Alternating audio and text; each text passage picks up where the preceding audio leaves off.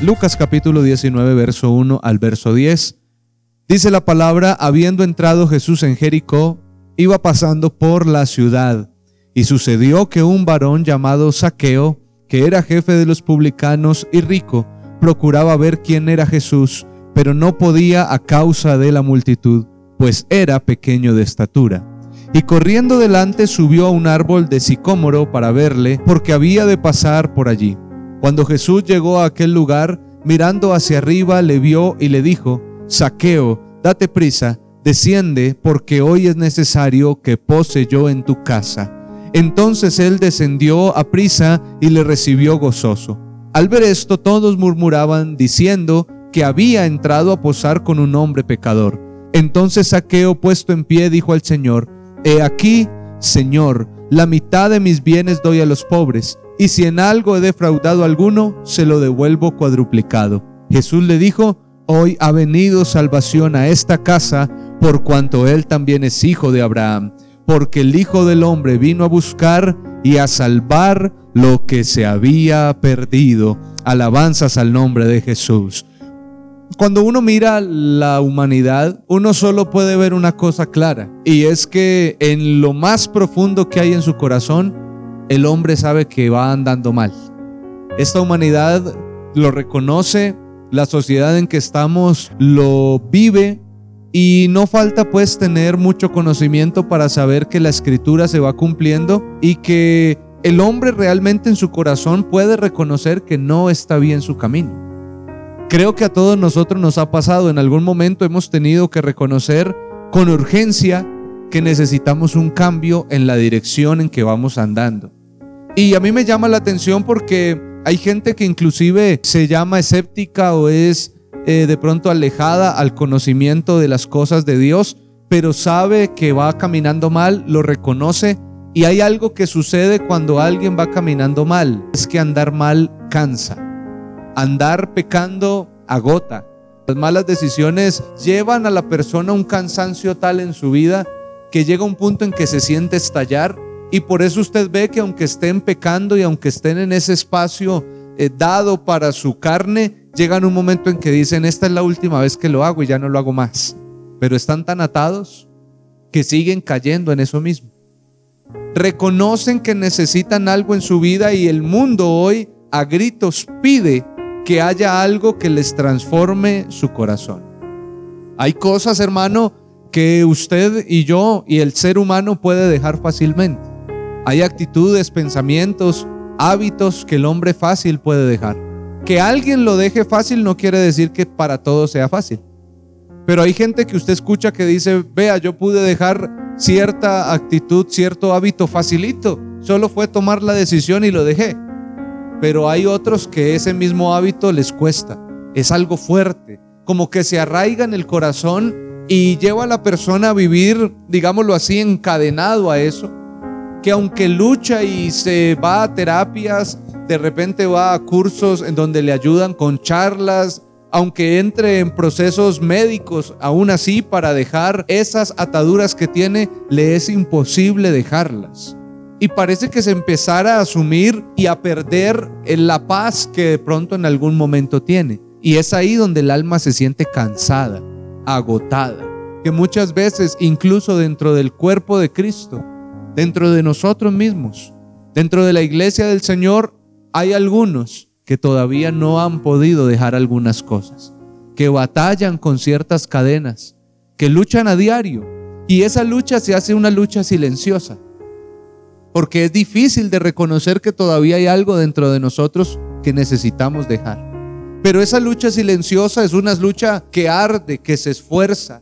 De repente a veces nos parece que tenemos que llegar a un estado que es el estado de la resignación, cuando la persona ya se rinde. Cuando la persona dice, no, ya tocó vivir así. Simplemente para mí no fue el cambio. Ya tengo que acostumbrarme a esta vida en la cual yo estoy. Y por eso usted encuentra que hay frases lapidarias. Esas frases que salen cuando ya no hay más que hacer. Y usted escucha que hay personas que dicen, yo no voy a dejar nunca esto. Por más que lo quiera y lo intente, yo nunca voy a poderlo dejar. Otros te dicen, es que yo así soy. Y así lo intente mil veces, nunca voy a cambiar. De repente usan el dicho popular que dice, pero es que árbol torcido, ese que creció torcido jamás nadie lo interesa. Porque entramos en un estado de resignación donde la prueba, la lucha, la cadena, el hábito, el pensamiento, la tentación o cual sea la cosa que nos ataca parece ser más fuerte que nosotros. Y hay gente que está sumida en el pecado y cree que ese pecado es más fuerte que sí mismo y entonces dice, ya me rindo. Así me tocó vivir. Recuerdo yo con tristeza en alguna ocasión que entró una llamada a mi teléfono. Y claramente pues el número estaba registrado, era el número de un hermano. Y cuando yo contesté ese teléfono, le estoy hablando de algo que sucedió hace años. Cuando yo contesté el teléfono, da la casualidad que al otro lado nadie estaba hablando. Lo que sucedió fue que él tal vez tomó el teléfono, lo metió en el en su bolsillo del pantalón o lo dejó encima de la mesa y como usted seguramente le ha pasado, se disparó la llamada y terminó esa persona llamando, pero no se dio cuenta que estaba llamando. Al otro lado yo contesté, aló, y escuché como un murmullo, aló, aló, y ya empecé a escuchar que había una conversación de fondo, pero esos que estaban conversando no se daban cuenta que había un intruso, que había alguien que había entrado en la conversación por un error.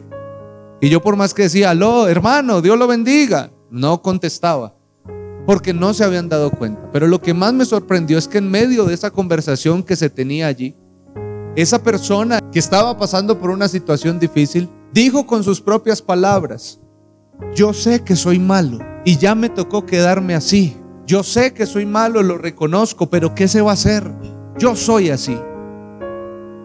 Y dentro de mí mientras escuchaba eso, yo decía, no, hermano, no, aló, aló.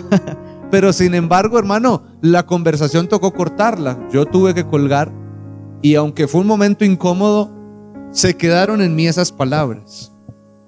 ¿Cómo puede alguien decir, yo tengo ya un destino, ya yo soy así, ¿y qué voy a hacer? Puede, hermano, que haya alguien que haya caído en esa situación en algún momento.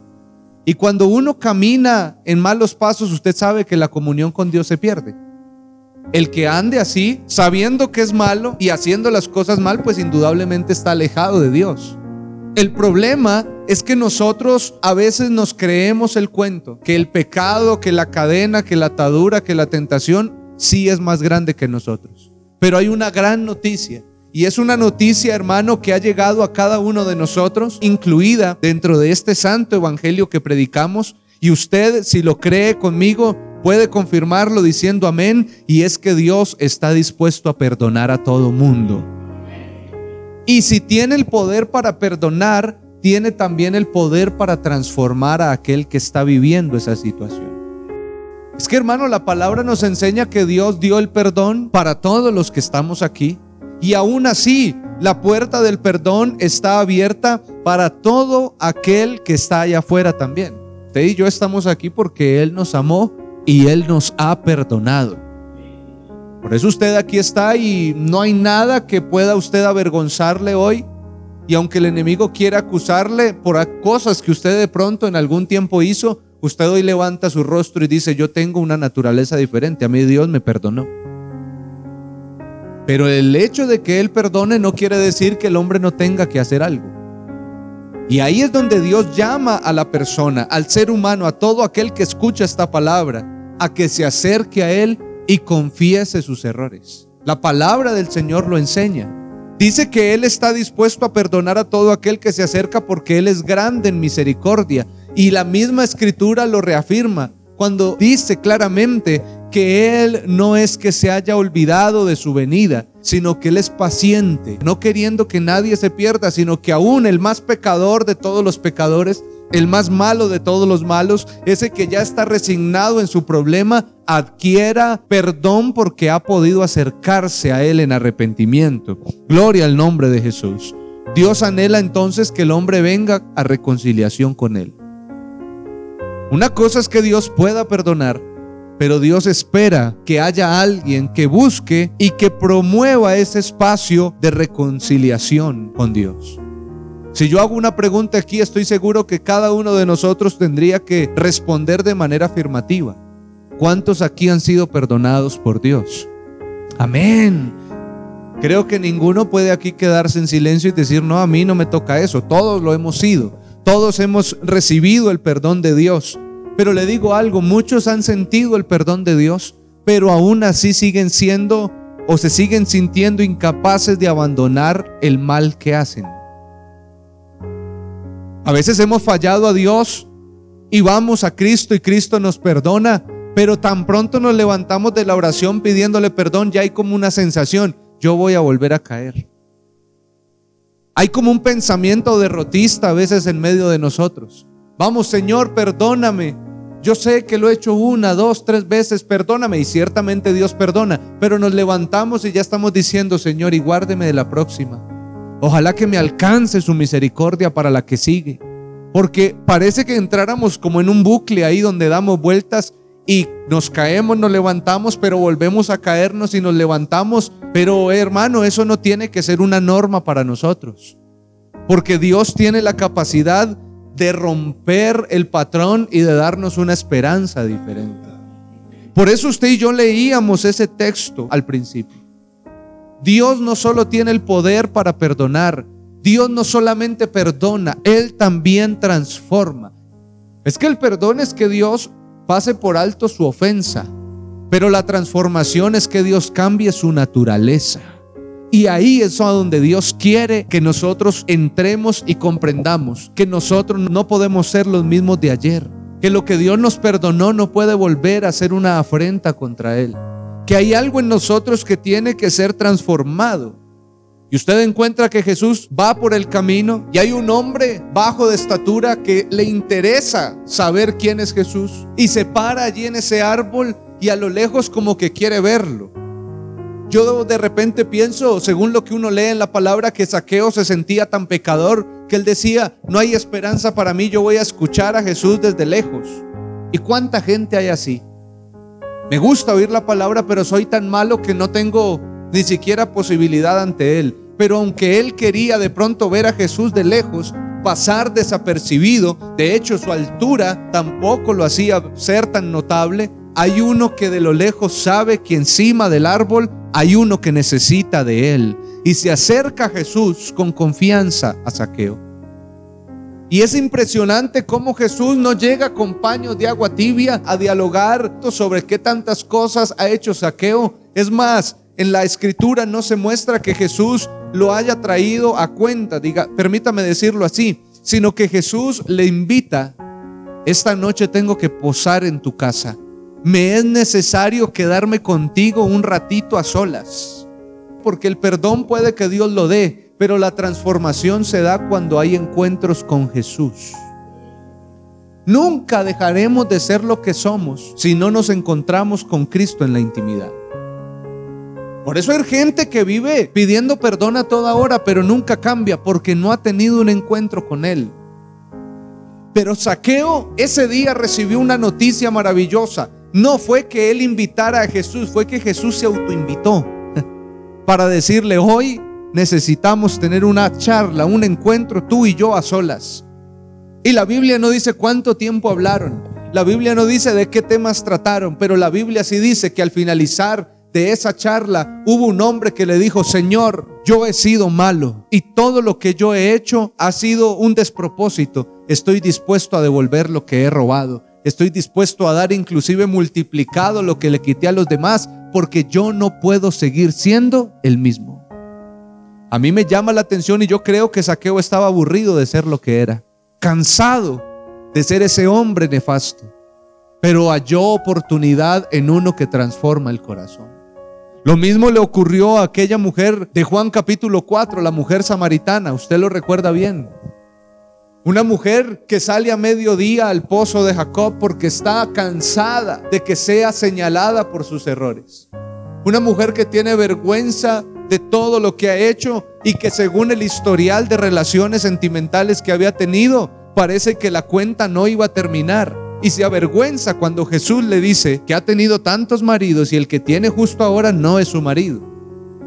Una mujer que lleva el peso de sus errores del pasado y que no solamente quiere perdón, sino que también alegraría una transformación de parte de Dios pero cuando Dios se acerca a ella, no se acerca a recriminarle todo lo que ha hecho, sino se acerca a darle una esperanza, a mostrarle que Él es el cambio para la vida de ella. Y por eso luego de la charla, ella lo reconoce y dice, ciertamente, tú eres el Cristo.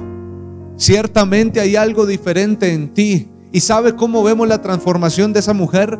Porque tiene toda la capacidad de salir corriendo a su pueblo, a donde estaba la gente que la señalaba, a donde estaba la gente ante la cual ella se avergonzaba y no tiene reparo en levantarse y correr a ellos y decir, vengan conmigo al pozo, porque hay uno que es capaz de transformar los corazones. Allí está aquel del cual se ha hablado y del cual se ha prometido durante mucho tiempo.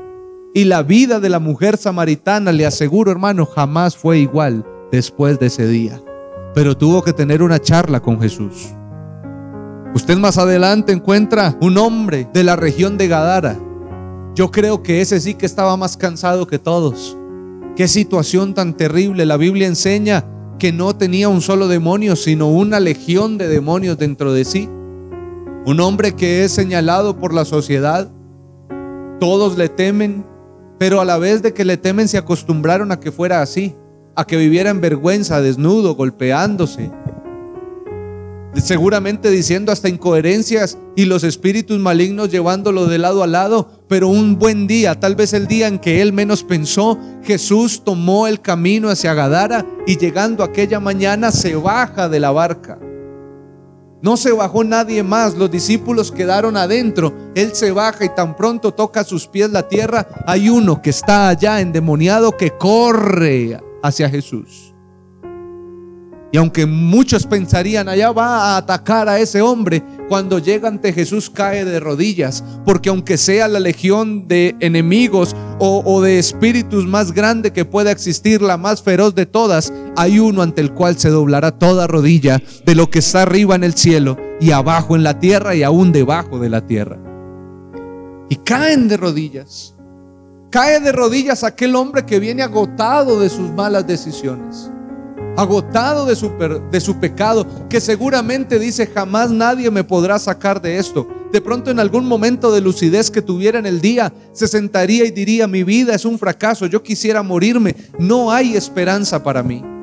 Pero llegó uno que no solo lo limpió, no solo lo perdonó, sino uno que fue capaz de transformarlo. Por eso usted ve que la gente de la región de Gadara, luego de aquel escándalo, porque tantos cerdos que se murieron, llegan a ver quién fue el que mató los cerdos. Y cuando llegan ve que Jesús está parado allí en la playa, en la ribera, y que hay un hombre que está sentado junto a él, vestido en su juicio cabal y sujeto, sin necesidad de cadenas, sin necesidad de ataduras. Él está ahí por su propia voluntad y se sorprenden, ¿quién será ese? Pero cuando se dan cuenta que ese era el que andaba desnudo, golpeándose, que ese era el que andaba disvariando y diciendo locuras, se sorprenden aún más. ¿Qué tiene Jesús que es capaz de transformar a las personas? Y usted y yo hoy tenemos un testimonio también que contar. Hoy también usted y yo tenemos algo que decir. Estamos aquí porque Él nos ha transformado. Pero tal vez haya en medio de nosotros algunas cosas que todavía requieran la intervención de Dios. Pablo le escribe a los Corintios en su primera carta, capítulo 6, verso 9, unas palabras que seguramente usted las ha leído muchas veces. Y dice de la siguiente manera, ¿no sabéis que los injustos no heredarán el reino de Dios? No erréis, ni los fornicarios, ni los idólatras, ni los adúlteros, ni los afeminados, ni los que se echan con varones, ni los ladrones, ni los ávaros, ni los borrachos, ni los maldicientes, ni los estafadores heredarán el reino de Dios. Una lista larga que si pudiéramos meter allí todos los pecados que existen se haría no sé cuántas veces más larga de lo que ya es. Y que seguramente cuando usted y yo leemos estos versículos, como que nos sorprendemos y no falta aquel que los lee y dice, uy, los fornicarios, uy, los idólatras, uy, esos pecadores, adúlteros. Y como que a veces hacemos eh, eh, alarde de que somos muy santos y miramos con cierto recelo y con cierto distanciamiento a aquellos que cometen esos pecados. Pero Pablo en el verso siguiente, allí en el verso 11, entra con una palabra, algo bien interesante, y esto erais algunos de vosotros. como queriendo decir, no juzgue tampoco de tal manera porque de por allá viene usted. Algunos de ustedes eran eso, pero me llama la atención el tiempo en que está escrito, un tiempo pasado. Esto eran algunos de ustedes. No dice la palabra, esto siguen siendo ustedes. Esto eran algunos. Y yo no sé qué pecado tendríamos que sacar aquí hoy y decir, esto era yo antes. Esta era mi vida antes. Pero cuando nos encontramos con Cristo, ocurrió algo. Dice la palabra, pero ahora ustedes han sido lavados.